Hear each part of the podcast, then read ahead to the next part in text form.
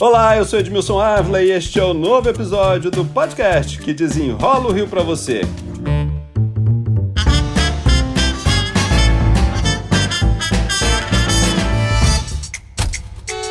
Uma nova intervenção começou no BRT, gente. É a segunda. A primeira foi em janeiro de 2019, na administração do ex-prefeito Marcelo Crivella. Terminou seis meses depois, sem melhorar nada. Continuou tudo igual. Agora a justificativa para a intervenção é a mesma: a péssima qualidade do serviço. Mas, gente, o problema no sistema de transportes do Rio de Janeiro não é só o BRT, não, viu? Linhas desapareceram e falta integração com metrô e trem. Os dois modais também reclamam de pouca demanda e muitos prejuízos.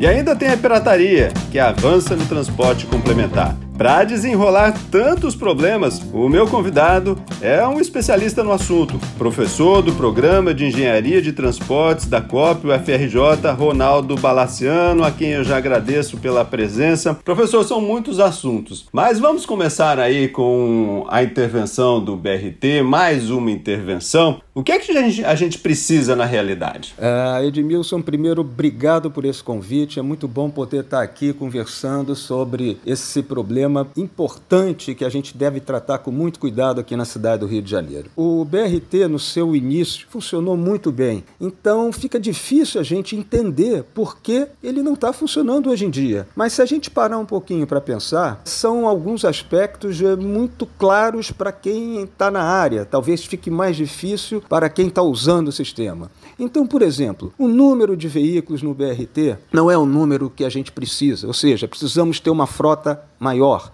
mais ônibus operando esse sistema. Precisamos ter uma fiscalização. As empresas têm que cumprir o que está nos, nos contratos. Isso não está acontecendo. Repare, houve uma certa, um certo desleixo, né? tanto do município quanto dos operadores, na manutenção do sistema. Então tivemos uh, várias estações depredadas, e isso ficaria por conta dos operadores, e também o piso, ou seja, aonde passam os ônibus, as vias, estão completamente sem manutenção manutenção que era uma obrigação do município. Então, repara, se o município não faz sua parte, né, se os operadores não fazem sua parte, fica muito difícil manter um sistema que é qualidade em todo o mundo. Não existe BRT no mundo que não tenha uma ótima avaliação, que não opere bem. Infelizmente, nós estamos enfrentando isso e temos vários outros problemas que vão se desenvolvendo a partir desse problema principal, de uma falta, eu diria, de manutenção e de talvez uma seriedade, tanto do município quanto dos operadores desse sistema que é muito bom. A gente, quando a gente vê as imagens e de quem usa, né, a gente vê claramente a falta de ônibus ônibus, né? A gente vê que claramente falta ali um, uma adequação no que a gente tem de público, pessoas que precisam, para a quantidade de ônibus, né? Isso está claro para todo mundo, né? É, exatamente. Repara, é, eu particularmente, no caso até do Transoeste, eu conheço o projeto inicial e eu sei, um dado que eu tenho, que desde a sua inauguração, o número de ônibus que começaram a operar era menor do que dizia o projeto. Isso já desde o início. Só que no início... Então já começou com problema, né? Exatamente. O que acontece é que desde esse, nesse início nós tivemos assim uma primeira, eu diria, uma primeira quantidade de usuários, de passageiros é, é, viajando nesses ônibus. Só que, vendo que era um sistema ótimo, que você ganhava tempo de viagem, você diminuía a sua viagem pelo menos pela metade em termos de tempo, você foi agregando novos usuários, novos passageiros, o serviço era muito bom, só que a frota não aumentou. A manutenção do sistema não, não, não foi mantida. E aí a gente tem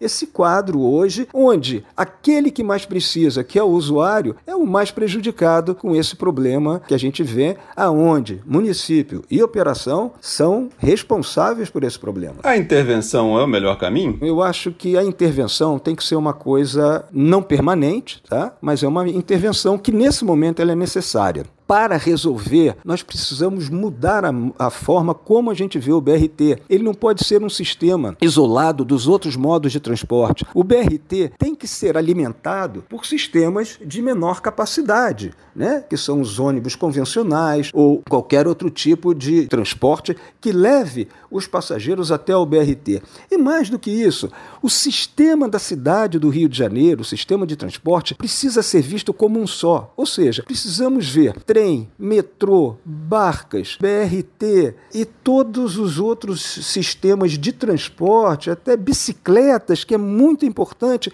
integrados. O município precisa ver esse sistema todo integrado. Se isso acontecer, nós vamos ter uma melhora muito grande. Então não adianta fazer só a intervenção no BRT. Ela é importante nesse momento, mas eu diria que ele é um primeiro momento para que a gente tenha a todo o sistema integrado em termos de operação e, mais do que isso, que a tarifa também seja uma tarifa integrada para todo e qualquer modo de transportes e uma tarifa única. A população hoje clama por uma tarifa única, aonde com o mesmo bilhete, com o mesmo valor, ela pode pegar qualquer sistema, qualquer modalidade de transporte e chegar no seu destino final. Isso é muito importante, Edmilson.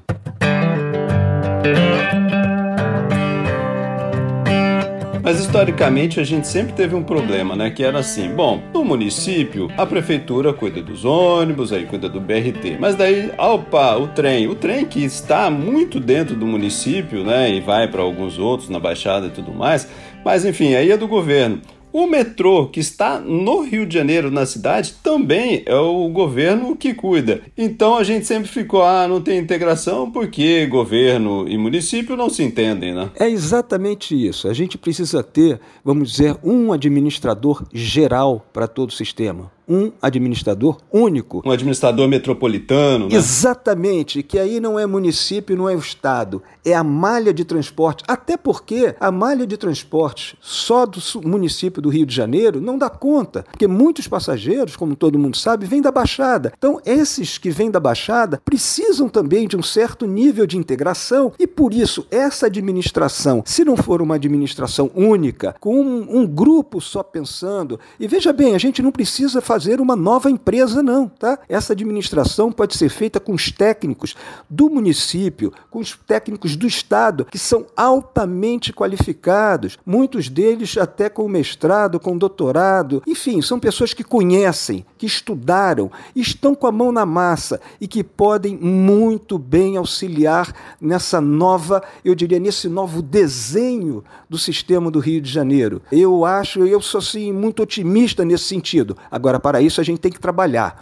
A gente não pode botar política no meio, porque o, o importante para o usuário é que o sistema funcione bem, que leve ele no horário que ele quer, que ele saiba quanto tempo vai levar a viagem e, mais do que ele possa viajar confortável nesses veículos. Isso é a coisa mais importante, sobretudo nesse momento de pandemia. Veja a importância desse sistema, que é o sistema de transporte do Rio, no momento de crise que nós estamos passando agora. Então, ele precisa funcionar muito bem com muito conforto e com muita segurança para todos os usuários da cidade. E com preço justo, né? O que a gente viu, né? Vimos em delações premiadas, vimos que essas empresas acabaram parando aí investigações e aí até com tarifa um pouco mais alta nos governos passados, porque tinha ali pagamento de propina. Isso tava na, isso foi parar na justiça, né? E aí a população passa a não acreditar mais se aquele valor é justo ou não, né? Nós precisamos encontrar uma tarifa justa para a população, não é? Exatamente, quer dizer, uma tarifa justa e que seja uma tarifa que as pessoas consigam pagar dentro das suas eh, economias, dentro do que recebem, né? E essa tarifa justa, ela vai acontecer quando essa administração conhecer perfeitamente quantos passageiros são transportados por dia, qual é o custo custo dessas empresas. Isso hoje em dia não é conhecido. Os números que a gente vê publicados não são, eu posso garantir, não são números reais. Então, no momento que a gente tenha uma auditoria que mostre e que a gente tenha clareza quantas pessoas viajam em cada modo todo dia, trem, metrô, barca, VLT, BRT, qual é o custo para a operação de cada sistema desses, aí sim a gente vai conseguir definir uma tarifa tarifa justa, que esse usuário vai poder pagar e vai se sentir satisfeito com a qualidade do sistema. Eu não vejo outro caminho que não seja esse para que a gente tenha realmente uma melhoria do sistema na cidade do Rio de Janeiro.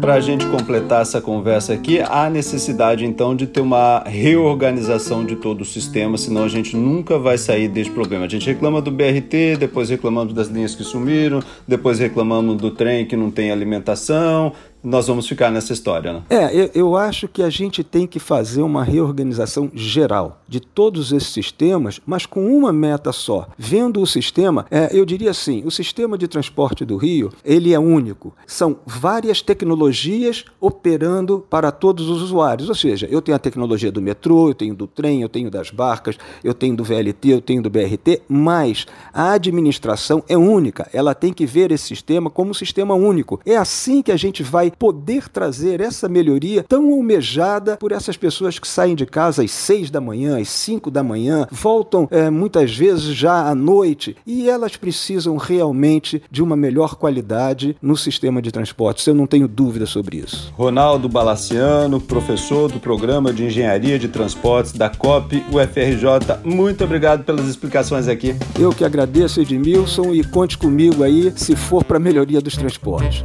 Este podcast foi editado e finalizado por Lucas von Seehausen. E eu, Edmilson Ávila, toda semana desenrola um assunto aqui para você. Até o próximo.